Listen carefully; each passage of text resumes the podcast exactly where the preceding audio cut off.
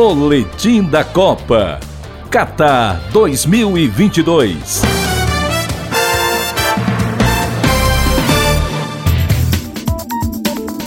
O Mundial do Qatar 2022 já se destaca pelas novidades tecnológicas do VAR. Acréscimo do tempo ideal para entregar 90 minutos de jogo ao torcedor ausência da cerveja com álcool nos estádios, protestos discretos sob recomendações da FIFA e das autoridades catari para que evitem manifestações relacionadas a temas polêmicos. O que não aumentou foi o número de treinadores estrangeiros entre os comandantes das 32 seleções. Na Copa da Rússia 2018, eram 12 técnicos estrangeiros. Na Copa do Brasil 2014, eram 14 treinadores. No Catar, a Arábia Saudita é uma das 11 equipes que chegaram com treinadores estrangeiros.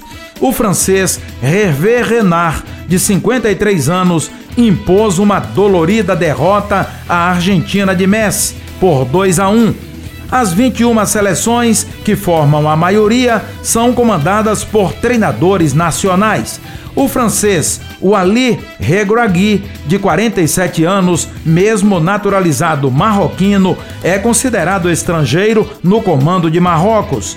Logo no jogo de abertura do torneio, o Catar do espanhol Félix Sanches Bas, de 46 anos, perdeu por 2 a 0 para o Equador do argentino Gustavo Alfaro, de 60 anos. O português Carlos Queiroz, de 69 anos, treinador do Irã, sofreu a goleada de 6 a 2 para a Inglaterra. O Canadá tem o treinador inglês John Herdman, de 47 anos. A Bélgica tem o espanhol Roberto Martínez, de 49 anos. A Coreia do Sul tem o português Paulo Bento, de 53 anos. A Croácia tem o bósnio Slako Dali, de 56 anos. O México, do argentino Gerardo Martino, de 59 anos, só empatou em 0 a 0 com a Polônia. A Costa Rica tem o colombiano Luiz Fernando Soares, de 62 anos. Isso mesmo, só temos um treinador brasileiro na Copa do Catar, Adenor Leonardo Bach, o Tite, comandante da seleção brasileira.